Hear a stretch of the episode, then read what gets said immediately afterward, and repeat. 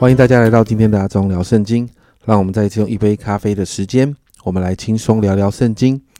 今天我们要来读历代志下的三到五章。那在今天的进度中，从第三章开始，我们就看到所罗门正式开始开工建造圣殿。那第二节这里说到，所罗门王作王第四年二月初二日开工建造，也就是说圣殿开始正式开工了。那在耶布斯人阿尔南的河场上面，就是圣殿的地址。那接着，如同过去啊，我们在啊列王记那个地方所看到的，那看到圣殿极其讲究哦，用的材料都非常的珍贵，很多都是松木，然后贴上那个金纸哦。那并且呢，你看到各样的雕刻都非常的精致，这与桧木哦。其实有一些类似哦，圣殿以至于啊里头的至圣所，圣殿内哦的内院，以至于至圣所，我们看到都用了很多的黄金哦，这代表了神的荣耀。那接着在第四章的记载呢，记载到外院的部分，我们就看到有铜祭坛的建造，还有铜海。那这个铜海呢，其实就是会幕前面的洗濯盆。那因为储水量比本来的洗濯盆大很多，所以变。就是我们就把它称为铜海啊。接着在第四章当中呢，你就看到这个工匠护栏呢，也做了很多执行圣礼所需要用的盆啊、铲啊、碗啊，他还做了很多的雕饰，而这一切都是用铜做的，就如同过去在会幕建造时所提过的，同代表审判，在外院呢需要献祭除罪之后，才能进到内院来敬拜神。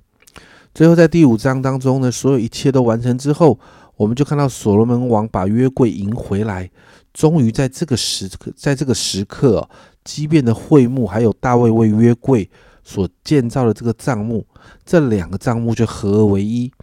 圣殿完成之后，都统一在圣殿里面敬拜跟献祭。所罗门王就献上了许多的牛羊为祭，并且祭司呢自节开始供职。那过去大卫所设立的敬拜团开始服侍，这一切的一切都照着大卫之前所规划的来运作。而最后，我们就看到神的荣耀充满了圣殿。十四节这样说：甚至祭司不能站立公职，因为耶和华的荣光充满了神的殿。同样的类似的状况，其实是在会幕完成的时候也有看到。那今天经文其实不会太难哦，也不会。太复杂，因为过去我们都提过了。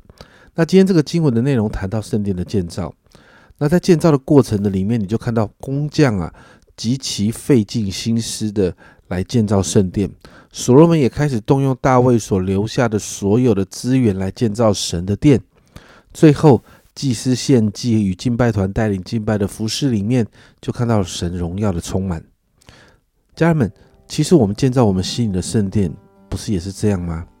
我们每一天到底花多少时间来到神的面前，好好建造我们心中的殿？格林多前书三章十六节，保罗这样说：“岂不知你们是神的殿，神的灵住在你们里头吗？”建造外在看得到的这个物质的圣殿，都需要这样费心了，何况是我们心中的殿呢？让我们每一天真的花时间与神相处，好好的读经祷告，好好的建造。属于我们自己这个心中属灵的圣殿，让我们的生命也可以带下神荣耀的同在，成为我们身边人许多的祝福。我们一起来祷告，主要我们看见所罗门建造圣殿的经过，主要我们真是也说，主要我们向你祷告，主要让我们心里的圣殿，主要也是这样子，我们也要花心思来建造。主啊，所罗门建造这个圣殿结束之后，主啊，主啊，他们他就带着所有的百姓，主啊，就归荣耀给你。主啊，我们也在这个当中看见你的荣耀充满圣殿。